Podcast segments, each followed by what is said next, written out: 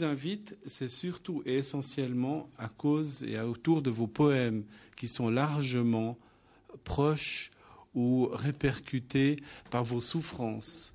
Parce que vous avez, on peut dire, une grave maladie, vous essayez, vous luttez contre cette maladie, contre cette pieuvre, avec vos J'ai raté mes amours, j'ai raté mes études, mais j'ai réussi dans un certain échec. Voyez-vous, j'ai tellement appris cela forme un tout indissoluble. Les poèmes, l'écriture, la prostitution que j'ai vécue, tout cela, voyez-vous, on ne peut pas dissocier ces éléments les uns des autres. Et cela m'a forgé une sorte d'identité que je revendique par honnêteté et par amour de la vérité. Pourquoi vous trouvez la ville de Genève trop calviniste et frigide? Qu'est-ce qui coince à Genève dans les esprits? Vous qui avez connu les bas-fonds. C'est difficile à dire, mais d'après les confidences que j'ai reçues de mes clients à Genève, ils disaient tous que la sexualité était premièrement interdite, deuxièmement criminalisée souvent, mal jugée, et que en tant qu'adolescents, ils avaient été brimés, ils avaient été empêchés de s'épanouir sexuellement et que ça leur créait ensuite des problèmes dans l'âge adulte et dans leurs essais de couple et de vie conjugale et amoureuse. Et il y a énormément d'hommes qui me l'ont dit, donc ça doit être vrai. Et je pense qu'il y a une sorte d'éducation rigide au départ qui fait que le corps est considéré en dessous de l'esprit. Ici, il y a une magnifique éclosion intellectuelle à Genève depuis toujours. Il y a eu des philosophes, il y a eu des poètes, il y a eu des grands écrivains. Mais voilà, c'est peut-être au détriment justement de cette corde sauvage qui existe dans l'être humain. Voyez-vous, et les Grecs l'avaient bien dit, il faut un esprit saint dans un corps saint. L'homme est quand même un animal. Il a besoin de sexualité et la femme aussi, bien entendu. Seulement, l'homme, lui, est beaucoup plus direct. Voyez-vous, il est beaucoup plus spontané, il se pose beaucoup moins de problèmes qu'une femme qui a besoin de s'investir sentimentalement, affectivement, et de se dire, voilà, un amour, c'est quelque chose qui doit durer très longtemps ou même toujours, et il y aura les enfants, il faut une stabilité dans le couple, dans la famille.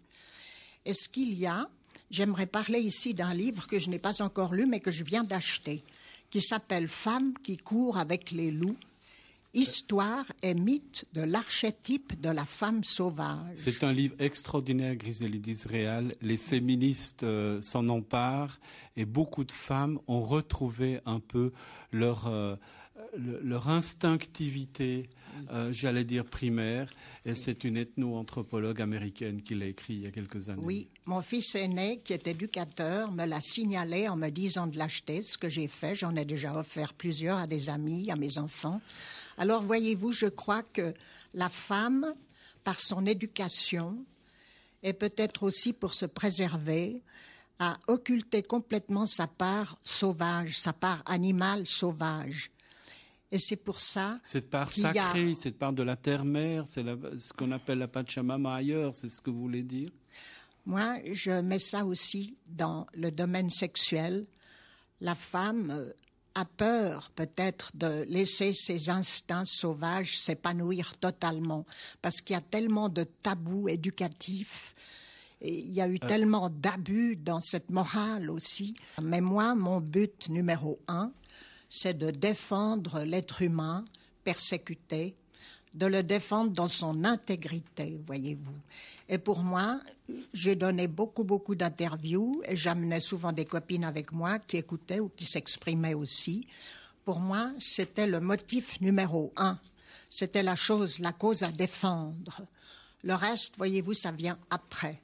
Mais défendre une cause de justice humaine, tous les moyens sont bons.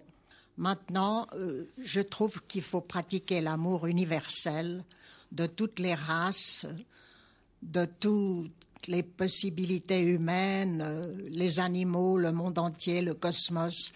Il faut absolument élargir son esprit et son cœur parce que la planète va trop mal. Et j'aimerais dire une petite chose à laquelle j'ai beaucoup réfléchi cette nuit. Voyez-vous, on parle toujours de la prostitution en disant c'est la déchéance, c'est l'échec total, c'est l'esclavage, ou alors c'est le vice.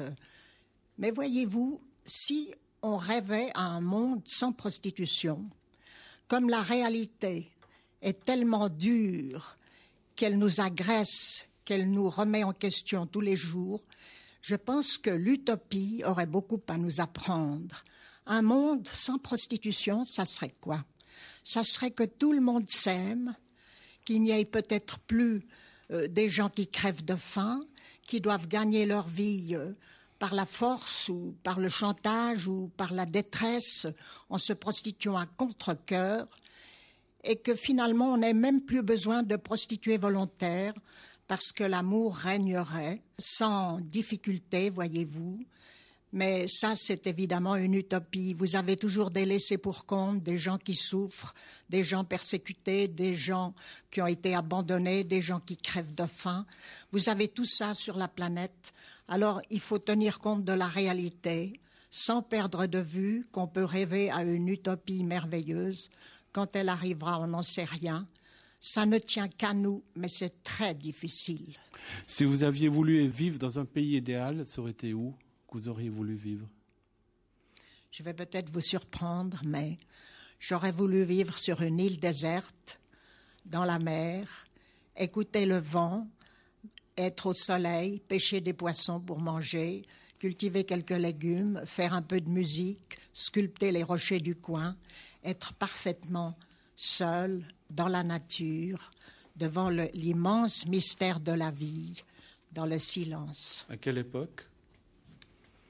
Eh bien, à toutes les époques, mais ce n'est pas possible. Voyez-vous, nous vivons dans l'humain, nous devons rester dans l'humain, nous devons travailler dans l'humain et essayer d'apporter un peu de bonheur dans ce monde qui en manque tellement.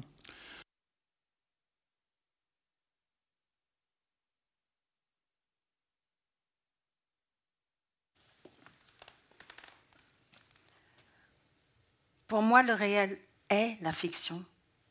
Et la fiction est le réel. Sans doute suis-je folle. Je suis identifiée à tout. Je suis perpétuellement extensible, habitée, imagée. Je ne m'appartiens pas.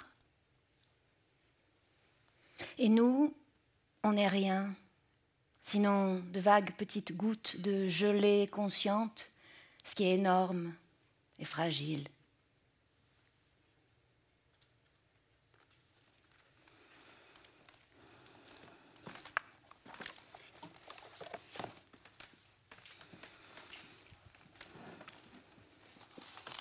Griselidis, ton vrai prénom.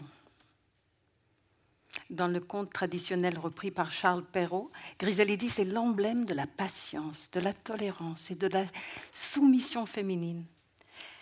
J'ajouterais de la passivité, de la veulerie et de la niaiserie, petite bergère qu'un prince épouse parce qu'elle est mignonne, puis torture parce qu'il est insécure, mettant à l'épreuve encore et encore l'amour qu'elle lui porte, la battant, la trompant, lui dérobant ses enfants pour les envoyer au loin. Et Griselidis de tout accepter en grande douceur souriante. Au bout de 15 ans de mariage, le prince lui annonce qu'elle va devoir retourner vivre à la bergerie car il a décidé d'en épouser une autre, plus jeune et plus jolie qu'elle. En fait, il a organisé toute une comédie autour de leur propre fille qu'il avait placée en nourrice et qu'il est venu repêcher pour les besoins de la mise en scène. Et Griselidis, d'obtempérer sans un murmure, hochant la tête comme une poupée débile, dénuée de la moindre volonté propre. Pour l'humilier encore un peu plus, le prince lui ordonne d'habiller la jeune fille pour les noces et de la servir à table. Lorsque même là, Griselidis se montre prête à lui obéir, le prince accepte enfin de croire en son amour. Tout cela n'était qu'une plaisanterie, ma chérie. C'était pour rire. Longtemps, je t'ai détesté, gris, car à mes yeux, tu as incarné très précisément cette soumission et cette veulerie féminine. On eût dit que tu acquiesçais à tout ce que les hommes te demandaient.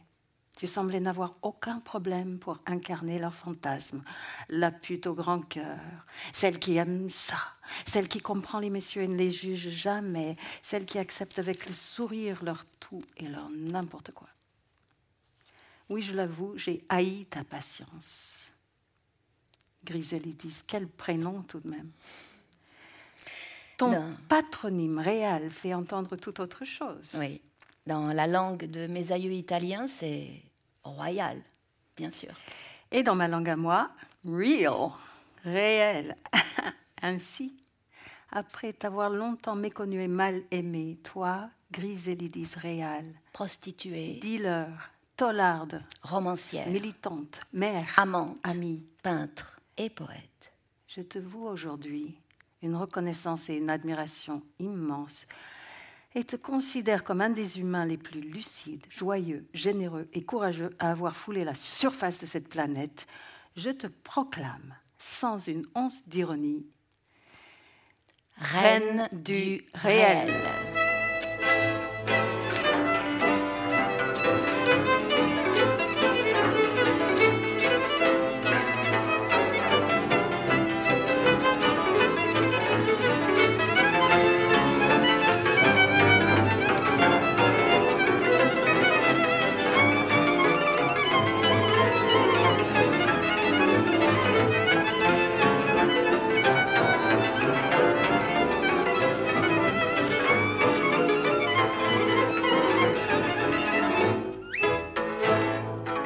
S'amuser à disposer en cercle concentrique les cibles de ta rage. Dans le mille, ma mère, calviniste. Ensuite, de proche en proche, le protestantisme, la Suisse, le monde judéo-chrétien. Toute la panoplie de règles et de tabous qui, dans nos sociétés occidentales, frappent, empêchent et punissent les plaisirs du corps.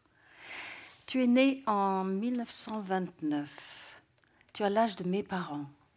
Et comme eux, tu viens de la bourgeoisie protestante cultivée. Quand nous sommes nés l'une et l'autre, nos pères n'avaient pas 25 ans. Tous deux étaient beaux, le mien genre Frank Sinatra. Le mien genre Rudolph Valentino. Savant, le mien prof de maths et de physique. Le mien connaisseur du grec ancien. Et sympathique. Fille aînée toutes deux, nous étions très amoureuses de notre papa. Puis est survenu ce que Boris Cyrulnik nomme le merveilleux malheur. L'événement sans lequel notre vie serait sans doute restée sur les rails du banal et nous n'aurions rien fait qui sorte de l'ordinaire. Ma mère est partie quand j'avais 5-6 ans. Mon père est mort quand j'en avais presque neuf. Des catastrophes de type différent qui nous amèneront, non du jour au lendemain, mais au fil du temps, à ruer dans les brancards, à rejeter notre milieu, À prendre des risques, à nous mettre en danger, à poser nu, à abuser de certaines substances. à faire jouir des inconnus. Toi, mille fois plus, vingt mille fois plus souvent que moi, Oui, mais enfin, il suffit d'une fois pour piger le truc. à accepter des violences, À se retrouver derrière des barreaux à militer, et à écrire. car notre, Notre vie en dépendait. Jouer, enfant, dans la lumière, dit la vie au rire argentin. Ne soyez soucieux ni austères, mais ivres d'espoir et de joie, comme fleurs écloses au matin. Chantez, jeune femme aux yeux clairs, l'amour se lève à l'ombre du cœur. Laissez-le éclairer votre voix. Laissez s'envoler la douleur, ne goûtez à la coupe amère.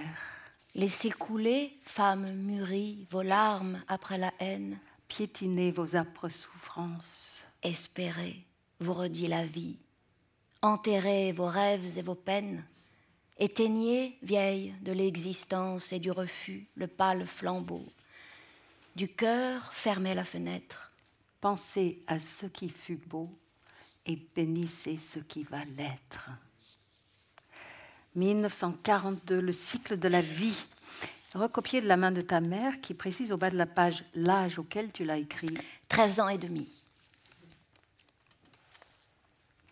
J'ai peur la nuit, je me rappelle. Après le départ de ma mère, je régresse, refais pipi au lit, m'endors tard car je redoute les cauchemars, m'embarque dans toute une série de comportements obsessionnels pour repousser les monstres qui guettent dans l'ombre. De mes doigts, j'explore aussi mon corps.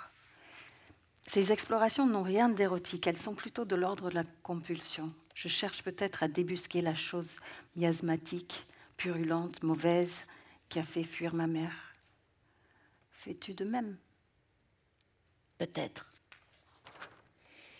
Un jour, je te conterai mes tribulations sexuelles à six ans, le fouet abstrait, mais d'autant plus redoutable, dont ma mère me flagellait. Tout cela est resté gravé au fer rouge dans ma mémoire. On ne perd jamais une miette d'une enfance massacrée. Ça, c'est l'histoire telle que tu aimes à te la raconter. Que t'a fait subir ta mère au juste? Nous ne le saurons sans doute jamais. Le personnage ma mère dans ta tête et ton discours est devenu de plus en plus monstrueux et monolithique. Alors qu'en fait, elle t'a conçu hors mariage et qu'elle est comme toi de tempérament joyeux et apprécie la compagnie des peintres et des poètes? Tu as décidé qu'elle devait être non ta jumelle, mais ton contraire. Tu veux qu'elle soit punie, qu'elle avale toutes les difficultés de ta vie, toutes les misères et violences, qu'elle en bave, qu'elle en endosse la responsabilité. Comme la rage contre notre mère nous fait tenir debout, on s'y accroche comme à une bouée de sauvetage. Plus on constate qu'elle est une source d'énergie artistique indéfiniment renouvelable pétrole pur à verser dans le moteur de la création pour y ronronner et y exploser jusqu'à la fin. Pas question d'y renoncer. Mais je me devance. On m'avait appris à, à aimer, à pratiquer la musique, la lecture. J'ai appris le latin, le grec. J'ai tout oublié. J'ai fait des études. J'ai fréquenté une école d'art et métier où j'ai obtenu un diplôme qui m'a servi à rien. Tu t'essaies à la peinture sur soie, mais ce que tu gagnes en vendant ces œuvres est loin de te suffire pour vivre. Alors, comme moi, et comme tant d'autres belles rebelles, tu te mets à poser nu pour des artistes. Nous sommes payés à l'heure pour le simple fait d'être une jolie jeune femme, de savoir nous déshabiller, nous exhiber en souriant. Ah, gris. Tout comme moi, à 17, 18, 19 ans, tu as envie d'en découdre. Mais en découdre pour une fille, ce n'est jamais aussi évident que pour un gars.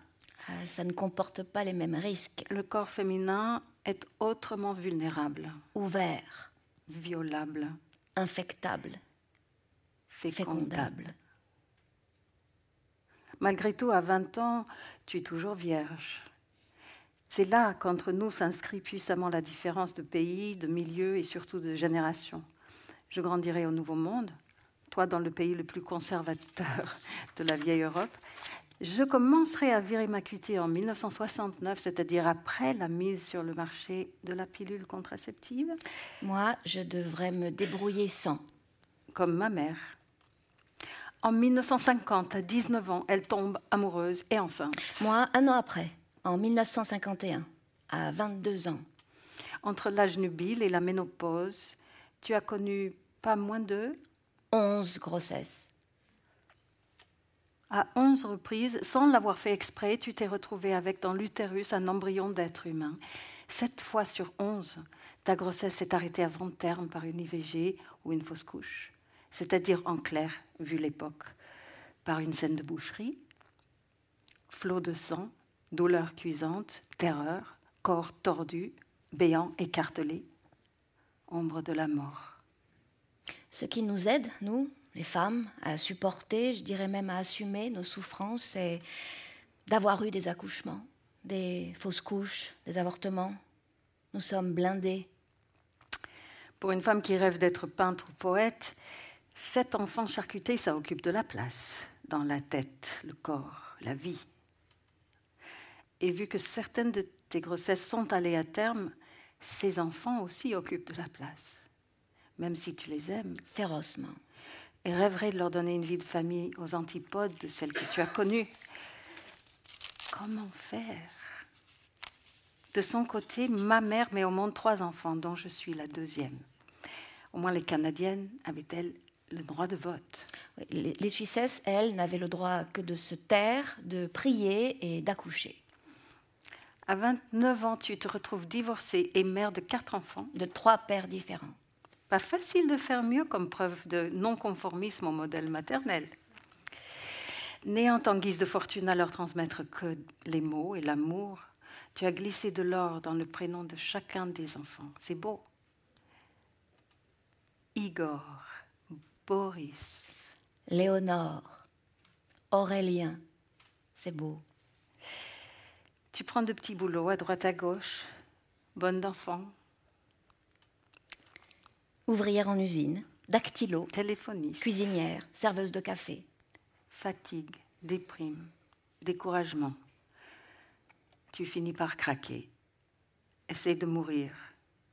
On te tire d'affaire. Mais à quoi bon? Le jour viendra-t-il où tu pourras revenir à ce qui te nourrit vraiment, à ce qui met un baume sur la plaie en ton fort intérieur, à cette intensité que tu as devinée toute jeune grâce à la poésie et la peinture. 1959. Hospitalisation. Tout s'arrête. Silence, neige, solitude. Tuberculose. Cela dure des jours, des semaines. Des mois. Tu en hurlerais d'ennui. Pour ne pas sombrer dans la neurasthénie, tu demandes et obtiens du papier. Femme aux yeux d'étoiles de mer, où je dessine le rectangle d'une prison sans fenêtre. Le terreau brûlé de l'iris garde l'amertume des fougères, où respire, givré de larmes, le cœur ancien de notre amour dans la voix des flûtes éteintes. Femme, souviens-toi de ton sang, souviens-toi de ton ventre vivant, souviens-toi des cris de l'enfant que l'on arrache à tes entrailles. Souviens-toi de ton désespoir, souviens-toi de ta faim, de ta soif, et que tu fus abandonné. Dans l'orgue ancien de nos douleurs sanglote l'eau de ta prière. Tu demandes et obtiens aussi du matériel de peinture. Là, brusquement, ton imagination décolle. Tu travailles vite, te servant de tout ce qui te tombe sous la main stylo à billes, crayon de couleur, papier, plastique. Papier aluminium ayant servi à envelopper des chocolats. Et de tes tréfonds, des monstres remontent à la lumière du jour. Comme moi, tu contiens depuis l'enfance des personnages. Oui, oui qui m'accompagnaient dans la vie réelle. Je ne sais pas pourquoi ces personnages avaient pris une importance pareille pour moi, mais je ne faisais plus un pas sans eux. Ils me donnaient des ordres, ils me parlaient, ils m'emmenaient en promenade, ils me faisaient exécuter certaines missions. Je, je vivais quasiment chez eux. Nous n'avons d'autre choix que de leur faire de la place. Si nous ne les laissons pas s'exprimer, ils risquent de nous dévorer de l'intérieur. Je ne sais pas quand au juste ont débarqué tes magiciens à toi. Les miens ont surgi dans le sillon immédiat du départ de ma mère. Plutôt que des apparitions, ce sont des voix. Il arrive qu'elles me consolent, me félicitent ou me complimentent, mais le plus souvent leurs interventions vont en sens contraire. Elles me houspillent, me vrillent, me donnent des ordres, se moquent de moi. Leur présence m'est si familière que je n'y pense presque plus. Ça a duré bien quelques années. À 23 ans, comme ça, j'ai commencé à perdre un peu pied. Je me suis rendu compte que la vie réelle ne tenait pas compte de ces magiciens. Le contraste entre ton monde intérieur et le monde du dehors devient difficile à supporter. Au-dedans, ces couleurs vives, ces noirs veloutés, ce bouillonnement de rage, au dehors. Même neige et même silence. Tes enfants changent, rient, pleurent, se transforment, et tu n'es pas là. Tu ne les vois, ne les entends, ni ne les touches. Tu rates tout. Tu es une mère ratée. C'est irrattrapable, c'est à hurler. Pendant ces deux ans où j'ai vécu sans mes enfants, j'ai tellement souffert que je ne pourrais même pas te le raconter. C'était l'enfer. Quand je voyais passer des femmes qui se promenaient avec des petits-enfants, j'avais envie de hurler, oui, de mordre la terre, et jour et nuit, je devais me retenir, serrer les dents. Ce qui vous protège, toi et ma maman, ce qui vous empêche de rebrousser chemin, c'est le serment que vous vous êtes fait de ne pas ressembler à votre propre mère. Rien ne vous convaincra, quoi qu'il arrive, que vous êtes faite pour répéter la vie des femmes traditionnelle. Ça, c'est juste out. Out. Je me reconnais bien là aussi, cher Gris. Je me dis que notre côté casse-cou n'est pas seulement l'effet classique d'un trauma de l'enfance qui, en débranchant nos systèmes d'alarme, nous a poussés à nous mettre en danger. C'est aussi l'effet de notre faim dévorante d'histoire. Car comment faire pour supporter une vie tranquille? Comment faire pour y créer nous estimons désormais que les plus à plaindre sont les femmes sans histoire, sans trajectoire, sans projet. Les femmes qui s'ennuient. Fin 1960, tu fais la connaissance d'un Africain-Américain étudiant en médecine. Du nom de Bill. Suite à des bouffées délirantes, il a été interné à l'hôpital psychiatrique de Genève. Diagnostic Schizophrénie. Entre la jeune blanche au bout du rouleau et le jeune noir psychotique, cela ne peut faire que des étincelles. C'est tout de suite l'absolu, l'extase en lettres majuscules, l'amour qui fait boum. Là, tu fais fort, gris, je dois dire. En effet, difficile de concevoir un geste moins compatible avec les normes et valeurs de ton milieu que celui de quitter la Suisse avec un Africain-Américain schizophrène sans autre projet que de vous envoyer en l'air jusqu'à la fin des temps. Si il y a un geste plus transgressif encore, donc plus réjouissant. Emmenez les enfants avec vous. Yes Tu vas le faire. Bon, pas les quatre. Ben non, ça, tu n'y arriverais pas. Igor, l'aîné, est définitivement adopté par ses grands-parents paternels. Aurélien, le cadet, il vit depuis sa naissance dans une famille d'accueil près de la frontière franco-suisse. Les deux du milieu, par contre, Léonore, 6 ans, et Boris, 5 ans, sont sous tutelle de l'État. Léonore chez ma mère et Boris dans une famille d'accueil. Tu les enlèves et le jour même quitte la Suisse en voiture avec eux et Bill. Destination? L'Allemagne. Je partais. Je rejoignais le grand troupeau des nomades en transhumance. Et dans le taxi qui nous emportait, serré parmi les valises et les animaux en peluche, je voyais le crâne énorme du noir se détacher sur l'orange du soleil couchant, comme un phallus.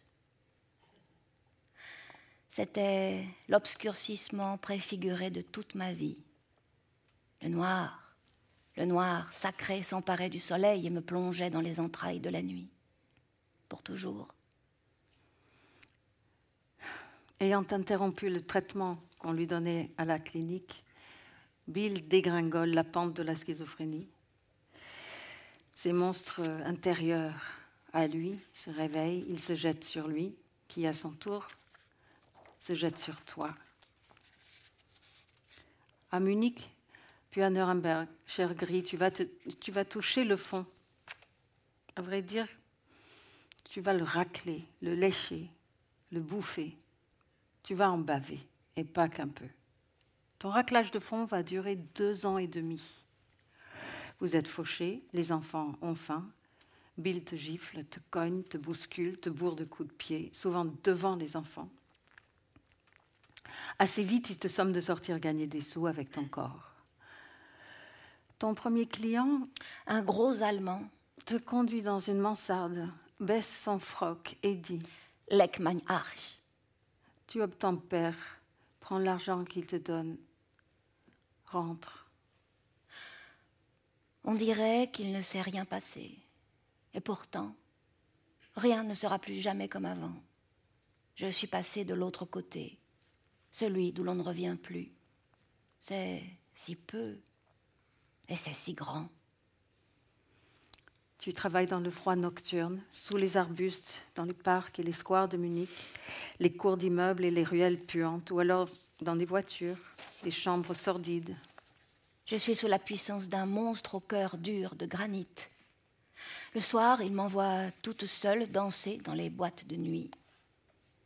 Assise dans la lumière rouge, je bois du whisky parmi les imbéciles et je fais la putain pour nourrir mes enfants. On y massacre la danse, on y massacre l'amour, on y massacre la musique à grands coups de bruit. Mon cœur est un désert immense au goût de mort. Mon visage est un masque, une cage à lion, des dents d'acier pour mordre, un sourire de fer, des flaques de venin noir sous des paupières de plâtre où tremble comme un reflet d'un autre monde un diamant éclaté. Je reste toute la nuit dans la fumée, sans parler, sans rire, sans faire un geste. J'attends que meure jusqu'à l'aube dans mes cheveux cette rose volée, unique chair vivante que regrette l'été. Une nuit dans un parc, un GI te viole et te vole. Tu te relèves, te nettoies et passes à autre chose. De cette poupée inerte, fabriquée de toutes pièces, de toutes ces effigies de moi qu'on a battues, affamées, souillées, je ne me souviens pas. Les coups ne m'atteignaient pas, ne m'atteindront jamais. Ils se sont perdus dans l'espace. Au profond de moi, je suis vierge. Je glisse comme une bulle fermée à l'intérieur de vos songes, échappant à vos gestes, à vos langues, à vos griffes. Heureusement, tu fais aussi de belles rencontres parfois dans les casernes militaires de Munich. Un sergent américain tombe amoureux de toi et fait ce qu'il peut pour te venir en aide. Il vous amène, toi et les enfants, dans un campement de tziganes qu'il connaît près de la décharge municipale. Générosité inattendue d'une famille pauvre. Parce qu'ils avaient été en camp de concentration. Ils avaient beaucoup souffert et pouvaient comprendre une femme seule avec deux gosses, abandonnée sur la route, sans logement, sans argent, sans papier. Cela s'est fait ainsi. Reconnaissant une fille de leur tribu, ils vous ouvrent leur cœur et leurs portes, vous nourrissent, vous réchauffent, vous dorlotent. Moi, j'ai choisi le camp des nomades. La liberté, la poussière sous les pieds. On s'envole, on va ailleurs, on ne s'arrête pas, on ne se fiche pas. On ne veut pas posséder, on ne veut pas mettre une clôture. Peu à peu, leur roulotte va devenir la forge de ton être. Mépris pour les puissants, identification avec les damnés de la terre. Et pour eux, tu seras toute ta vie une fontaine d'amour. À eux, tu prodigueras gentillesse, miséricorde et aide financière. À l'automne 62, tu aménages dans un hôtel bordel à Munich. Appelé la Maison Rouge. Et tu y croises un certain Ronald Rodwell. Nouveau coup de foudre pour ce GI africain-américain. Dans les profondeurs abyssales de notre amour, ton grand corps noir va, fendant l'eau blanche de mon corps. Parmi les chevelures vagabondes des étoiles, tu m'as projeté à la périphérie du monde et je suis retombée en toi pour y dormir. Rodwell est un garçon doux. Le soir, il fume de la marijuana, te couvre de caresses et s'endort. Un beau jour, il t'annonce qu'il a un plan pour arrondir vos fins de mois. Vous procurez du hashish grâce à une filière au Maroc avec laquelle il est en contact et la revendre aux dealers de la ville. Tu souris gris. Ce défi-là aussi, tu es prête à le relever. Rien n'est trop compliqué pour toi. Jeune, forte et courageuse, tu vas le faire. Tu trouves une vieille bagnole et en la compagnie de deux iglouches quittes l'Allemagne en brinque-ballant. Au terme d'une série de péripéties rocambolesques, tu rentres à Munich avec plusieurs kilos de hashish que Rodwell t'aide à planquer. Sur l'armoire de notre chambre. Et te voilà, cher gris, à 33 ans, non seulement pute, mais dealeuse. Petit hic, ce trafic est illégal. Oui, Rodwell se fait prendre au bout de quelques semaines. Et quand je lui rends visite en prison, il me conseille de me débarrasser de la drogue et de tout arrêter. Mais tu ne l'écoutes pas. En février 1963, un des iglouches retourne sa veste et te dénonce. Tu tombes à ton tour. La police débarque, brusque, glaciale. Et efficace. En l'espace de quelques jours, tu es arrêté, jugé, condamné et écroué.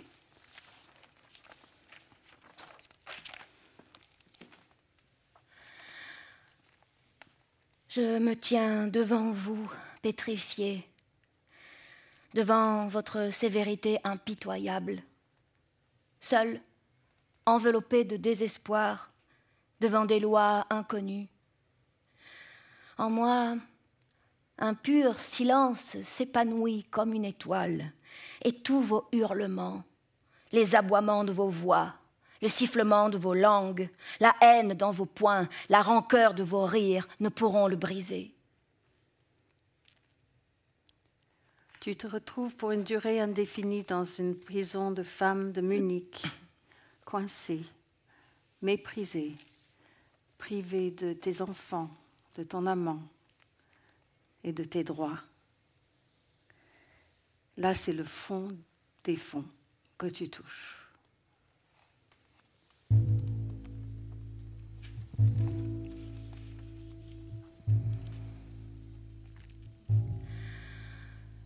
Le temps s'écoule, les rêves tombent sur le sol comme des papillons aux sourdes ailes brûlées et tournent dans l'ombre en mourant lentement. Rodwell.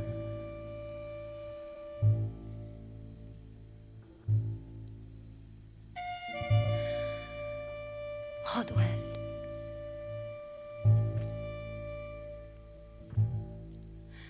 Rodwell, où es-tu? Mon amant dans le jazz et l'amour. La peur ferme ton cœur. Ton grand corps noir s'est fondu dans la nuit. Dans tes yeux étincelle le diamant de l'oubli.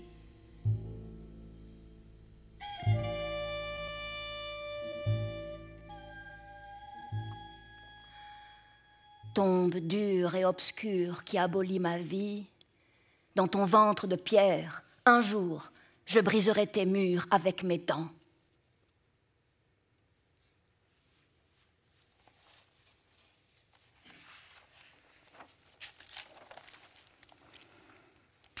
À l'automne 1963, tu es expulsé de l'Allemagne avec interdiction formelle d'y revenir. Pour le moment, tes enfants n'ont pas le droit de t'accompagner. Ils restent dans le home catholique à Munich. C'est donc seul, très affaibli par la nourriture médiocre, le manque de soleil et d'exercice, que tu es rapatrié en Suisse dans une voiture blindée. L'air libre fait du bien. Les gens normaux ont tous l'air prisonniers d'eux-mêmes. Tu repars de zéro. Tu arrives à Genève avec une valise vide. Même pas une paire de boucles d'oreilles. Tes habits sentent la prison.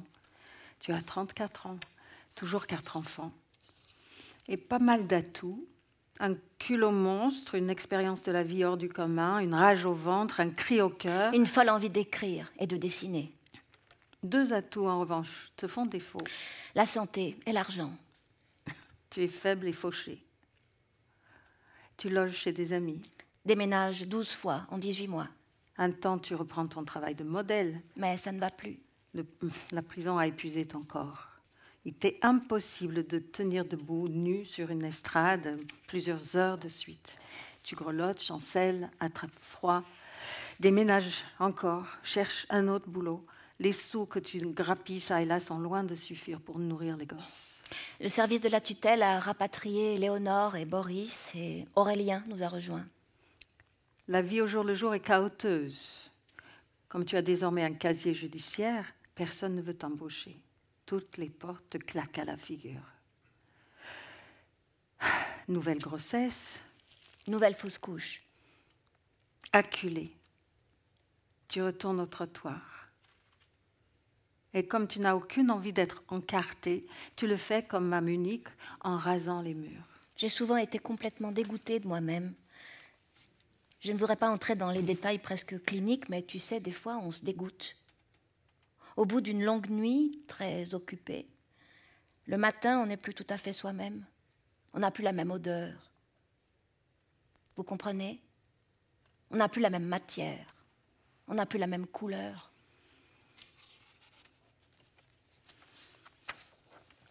Malheur à la ville perdue où les, poètes se prostituent. Rue, pavée de mes larmes, murs, revêtus de mes cris, trottoirs gluants comme des reptiles. Nuit de douleur, nuit de pluie où mes pas ont glissé vers de profonds abîmes Nuit de printemps où les feuilles se sont levées et nous ont caressés. de leurs leurs murmures murmures sur la promesse d'un été.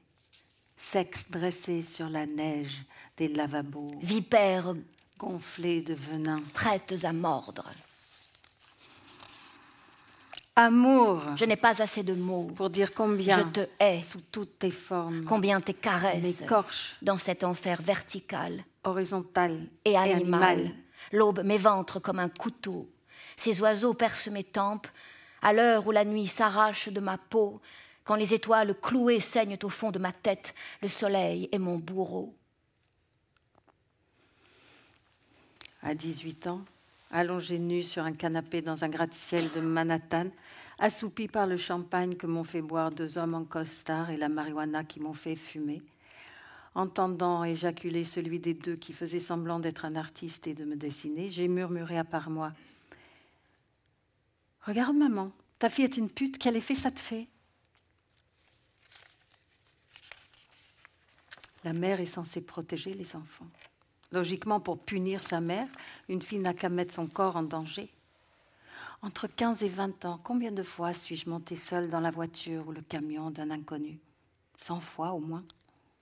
Et oh, oh, regarde maman, ta fille peut se faire violer, quel effet ça te fait? Nous sommes ailleurs, Même pas mal. même pas là. On se sent souveraine, n'est-ce pas, Guy Gris Certaine de pouvoir tirer notre épingle du jeu. On sait parler aux hommes, Les calmer, les rassurer. les mettre à l'aise, trouver les mots qui les conduiront peu à peu vers la détente, le défoulement, l'extase. Non seulement tu comprends tes clients, mais tu partages leur révolte contre les interdits, les tabous, les lois des églises et des mères. Ta journée de travail se termine au moment où celle des autres commence. Les boulangers ouvrent en boutique, les secrétaires se dirigeant vers leur bureau te regardent de haut. Vite, tirer un trait, ouvrir la porte de chez toi, passer sous la douche, t'habiller, réveiller les enfants. Oh, mes enfants, Mon amour pour vous est une argile imputrescible mélangée de soleil. Et de larmes. Enfants purs, amants et diamants du large, étincelés et transgressés tous les vétos. Marcher sur toutes les routes interdites, piétiner et violer nos défenses maudites. Trouvez la vie à l'état brut et soyez des magiciens triomphants. Libérez l'animal et son regard incorruptible. Je suis une bête et mes petits auront leur part de sang.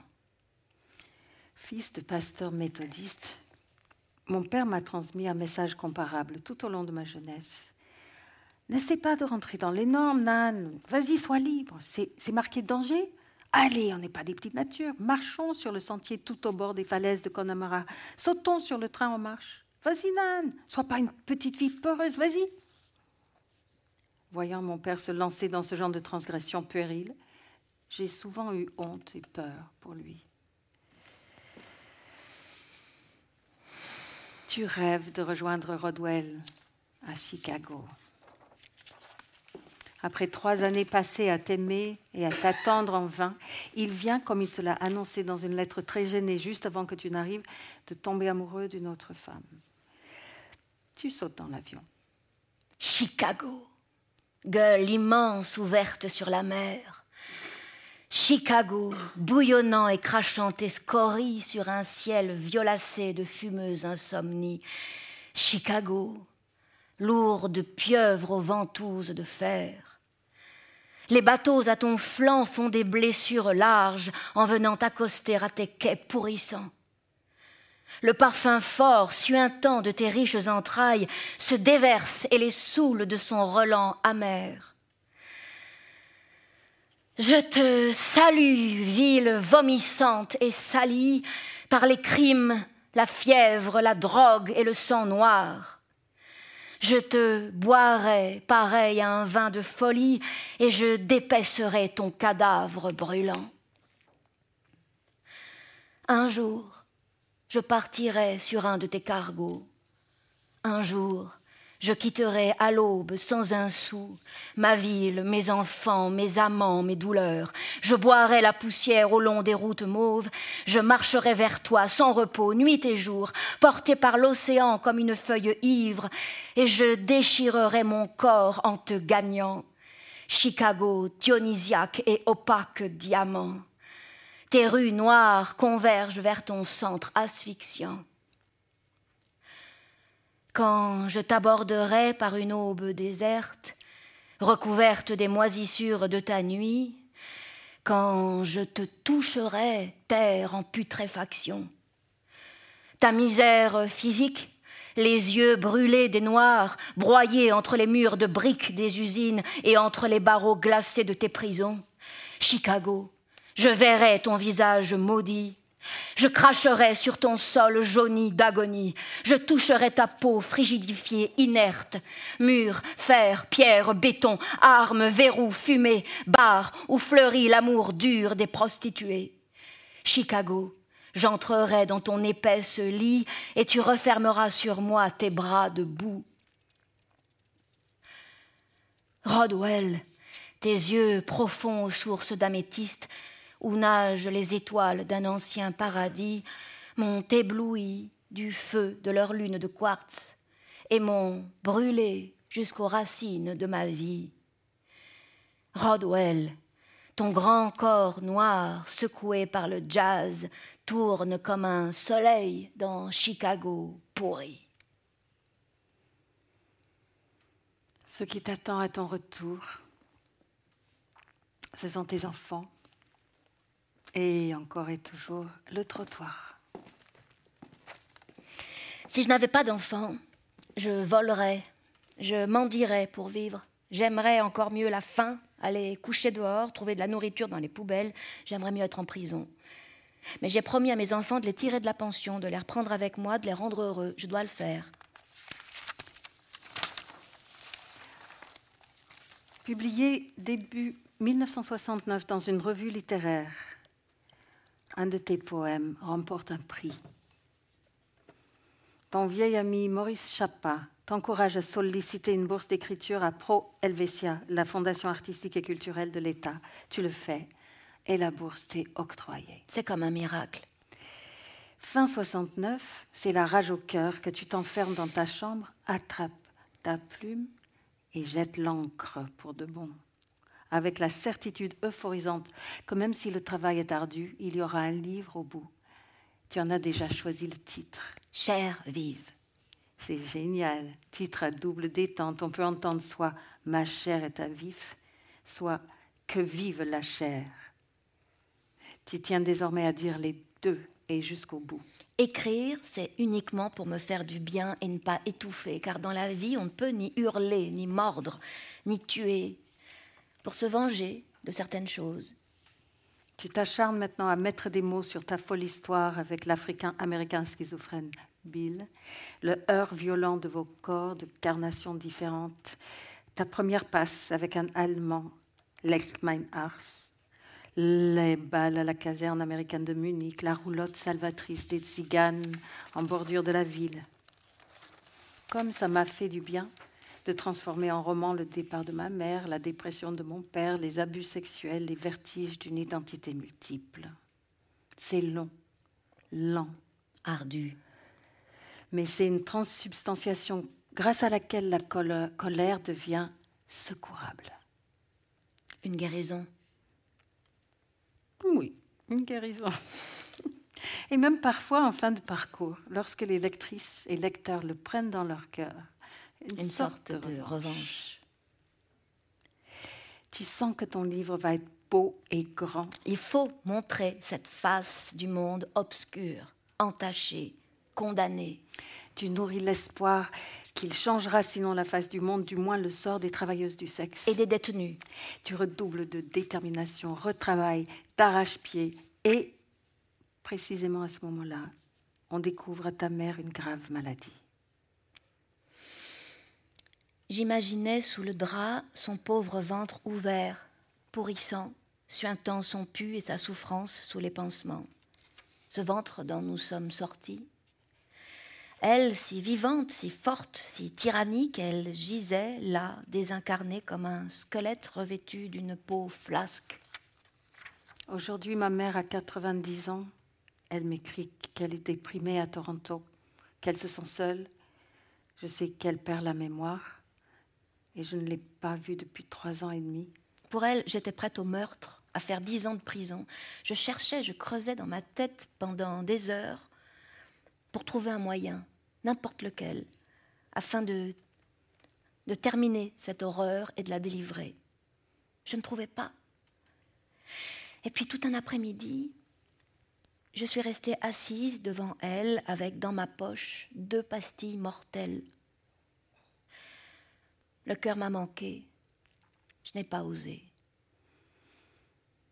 Je ne peux pas ne pas me demander quel effet me fera un jour pas bien lointain la mort de cette femme qui m'a abandonnée voilà plus de 60 ans, mais a toujours tout fait pour réduire la distance entre nous, m'assurer de son intérêt, son amour. Je n'avais pas pour me garder toutes ces années d'affection, de présence qu'elle avait partagées avec mes sœurs. Entre nous, c'était le vide, l'absence. Je pleure en écoutant cette phrase gris, car c'est moi. À l'âge adulte, je n'ai plus jamais vécu dans la même ville que notre mère. Je l'ai jamais vue plus d'une fois l'an et souvent beaucoup moins. Pardon, maman. Pardon, Pardon. pardon. Pardon. Tu es belle, je t'aime. Tu es nue, maman, Et, et tu es toujours belle. Et chaque jour, je vis. C'est une nouvelle naissance. Tu, me remets au monde chaque matin. Merci de nous avoir tout donné.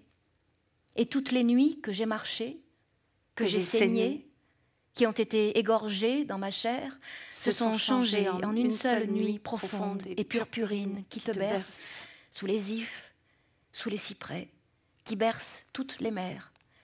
Et notre mère, la terre, celle de qui nous avons jailli, celle vers qui nous retournons, où nous serons bercés, nous aussi, pour l'éternité, dans, une, immense, caresse. Je pleure, Gris. Je pleure à chaudes larmes en répétant ces phrases.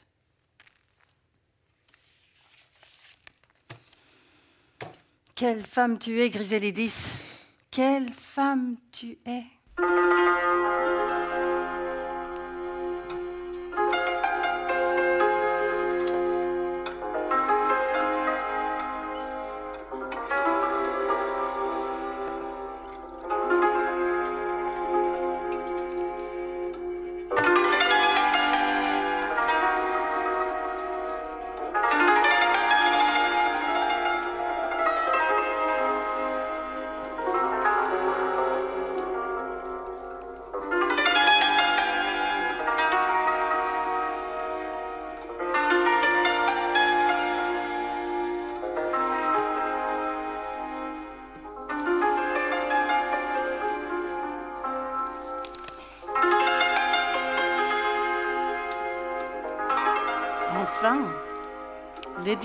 parisien André Balland promet de publier ton manuscrit et te demande juste d'en changer le titre. Il trouve Cher vive un peu violent et il estime qu'il serait plus vendeur de mettre l'accent sur mon amant africain-américain. Le noir est une couleur, par exemple.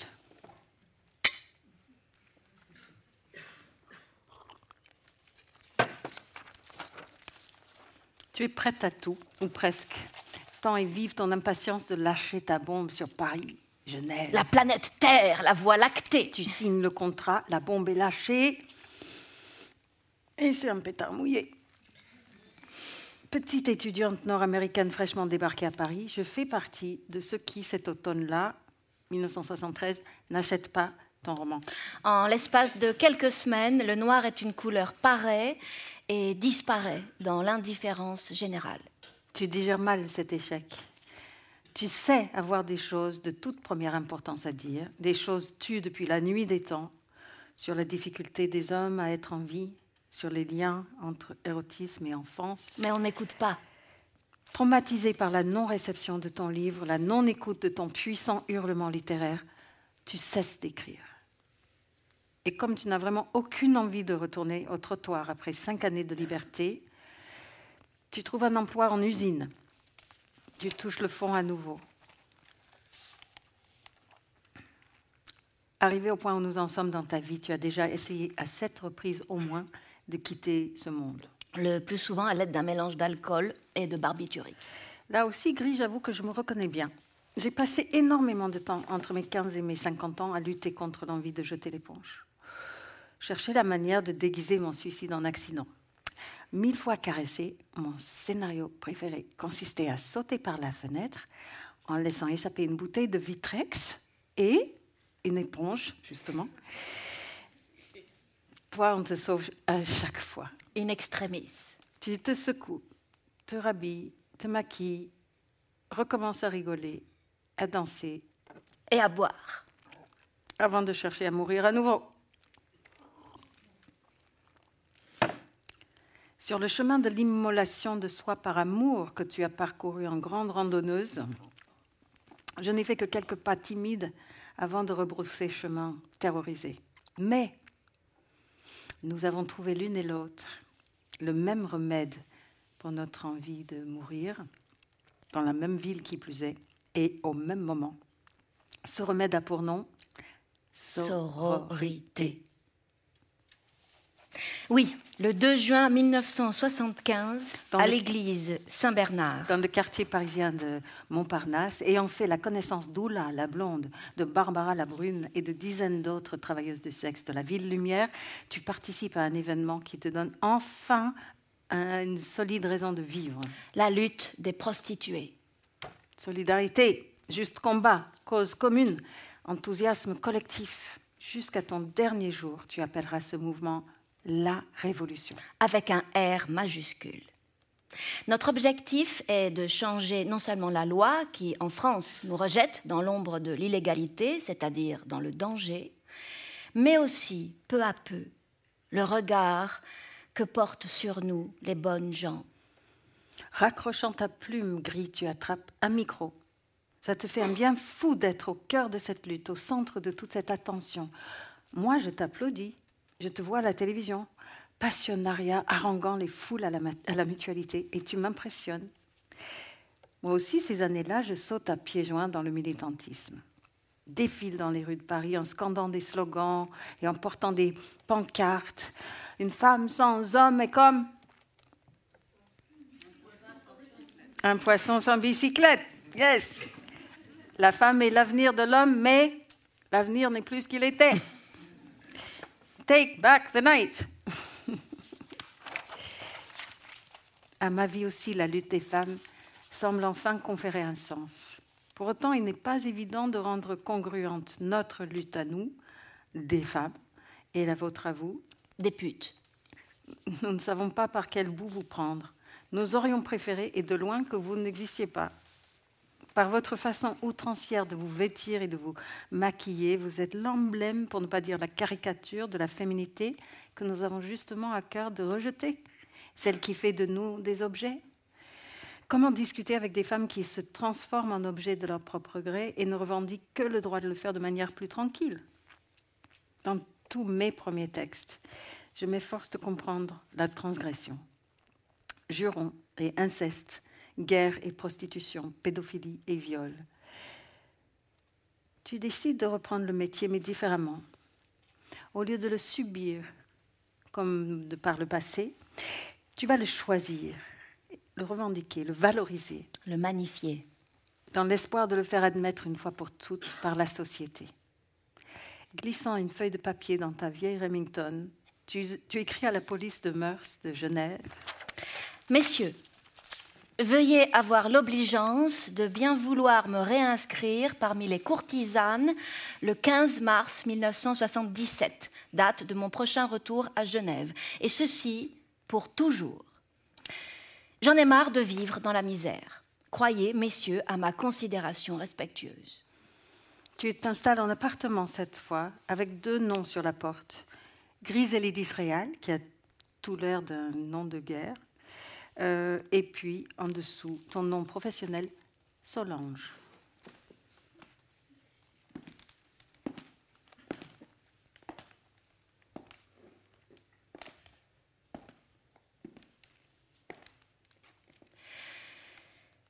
Laissez-nous nos pavés ruisselants de pluie et de lumière, ces étoiles inversées où nos pieds se déchirent, et la morsure du vent les baisers de la pluie, cette sauvagerie des rues où nous sommes embusqués comme des tigresses de cuir noir, prêtes à vous dévorer, à vous lécher. Moi, quand je sors dans la rue, paré pour la chasse, toute griffe dehors, couleur de sang, paupières armées d'argent, bouche mordant le vent, mes bottes creusent sur les trottoirs la blessure de vos désirs. Ayez donc le courage de vos résurrections et laissez-nous nos rues, nos bois, nos nids d'amour. Nous, vos alliés et vos complices, que les poètes ont chantés comme les fleurs de vos paradis secrets. Nous, qui gardons la clé de vos jardins d'enfance.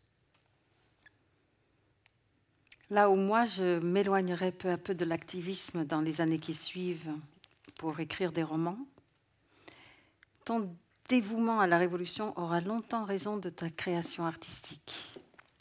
Tu crées un centre de documentation sur la prostitution. Tu passes ton temps à compiler des articles, faire des photocopies, organiser des réunions et à prendre la parole en public telle une mère Teresa qui inclurait la sexualité au, lieu de l'exclure, tu transformes ton corps-âme en un flambeau de beauté et de bonté pour tous ceux qui pourraient en avoir besoin. Et en 99, 1999, pour tes 70 ans, un quart de siècle après sa première publication, grâce aux éditions verticales, Le noir est une couleur ressuscite ah, que ne donnerais-je pas pour que Plain Song, version originelle de mon roman de 93, Cantique des plaines, où je dépeins de façon critique la colonisation de l'Ouest du Canada, évoquant le viol et la prostitution des femmes autochtones, le kidnapping, la conversion forcée et la mort en pension des enfants autochtones, soit à nouveau disponible dans ma langue maternelle. Nous avons aussi cela en commun, d'être originaires l'une et l'autre d'un pays riche, fade et ennuyeux. Un pays dont la cruauté, au lieu d'être franche hein, et spectaculaire comme celle de notre voisin, l'Allemagne pour les Suisses et les États-Unis pour les Canadiens, a été discrète et retorse. Et nous écrivons aussi pour secouer notre pays, le choquer un peu. Oui, dans le fond des fonds. Je suis comme toi une provocatrice, car provoquer, c'est aussi bousculer. C'est aussi essayer de réveiller un monde que par moments nous trouvons coupablement assoupi. Et hypocrite. Je lève mon verre, je porte un toast gris au champ de la peau. À toutes nos amours.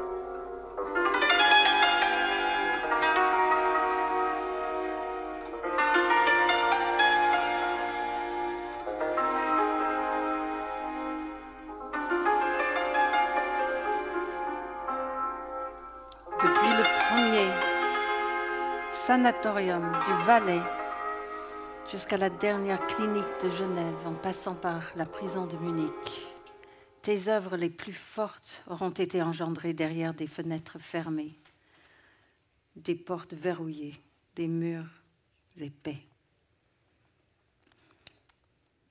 Je ne veux pas parler, ni raconter, ni expliquer. Je veux garder hors de toute atteinte, de toute curiosité, même amicale, la pire, cet océan de souffrance inexprimable, hors norme. Même aux médecins, j'en parle à peine. Ça ne sert à rien. La douleur de mon corps dévasté et brûlé m'appartient. La seule parole, les poèmes quand ils viennent. Sinon, le silence.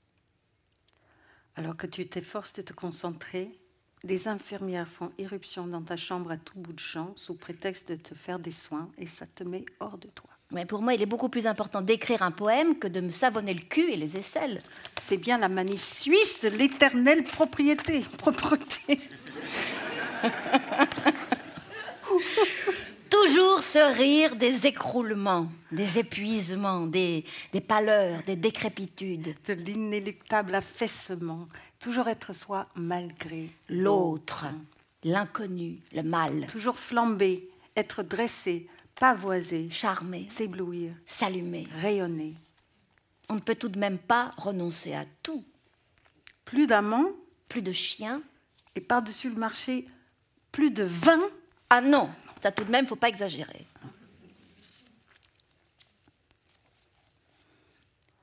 Enterrez-moi nu, comme je suis venue au monde hors du ventre de ma mère inconnue.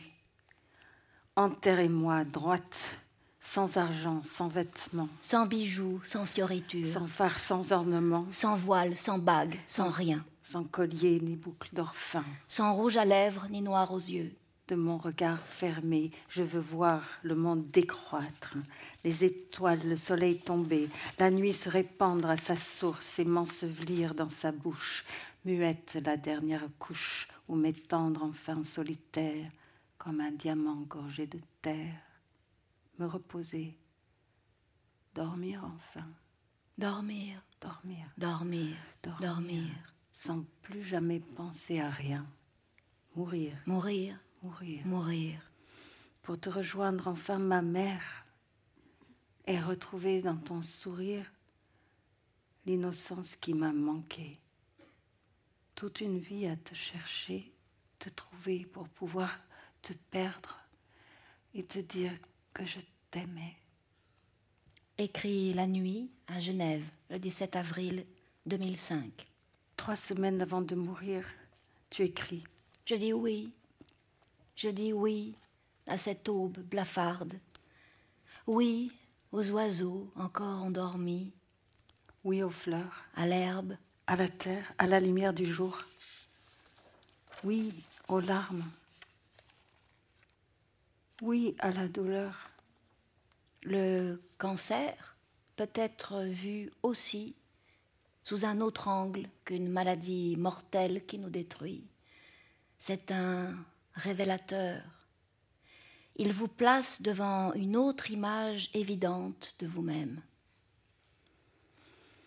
Il n'est plus temps d'attendre et d'espérer encore échapper au cancer. Il faudra faire face à ses griffes sanglantes, à ses dents meurtrières, à sa faim dévorante, à son ultimatum d'une mort foudroyante, et se soumettre enfin au verdict du matin. Le clairon sonne fort et s'éteint brusquement. Cancer, mon beau cancer, couronne mon enfer d'une vie de folie, de tes lauriers pourris, de tes feuilles d'acanthe aux pointes acérées. Gris, tu es allé là où avant toi personne n'était allé. Savoir que l'on est tout à la fois barbaque et beauté t'a permis d'observer l'œuvre du sexe et de la mort à même ton corps vivant et d'arracher des sons, du sens, de la haute poésie, là où d'ordinaire le langage se dissout dans le tsunami de la sensation et de l'émotion. Tu as su rester à flot à la limite extrême de la vie, ne pas te noyer, ne pas abandonner, mais continuer à parler, à perler, à compter et à raconter. Tu as réussi ce prodige, Griselidis, mettre en mots tes tout derniers battements de cœur, d'âme, de guitare tzigane. À toi, reine du réel, avec mon admiration et ma gratitude infinie, le mot de la fin.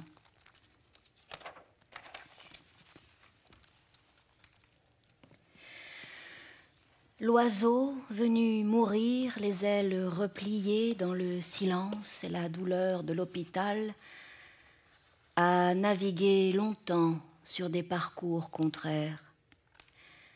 En attaquant du bec son destin capital, s'est dévoré lui-même, oiseau brûlant de cendres.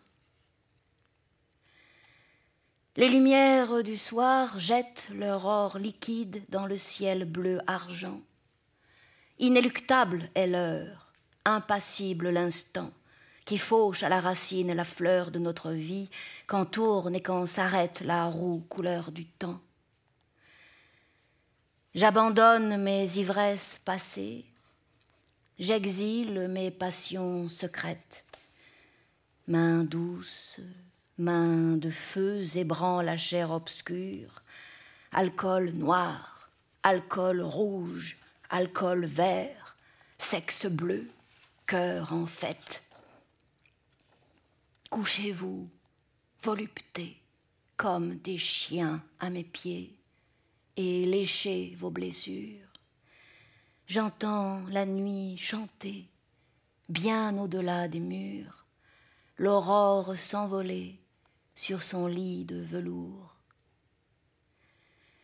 Les oiseaux se sont tus, la voix du vent s'arrête, plus rien ne résonnera dans ma tête que le gong fatal silencieux.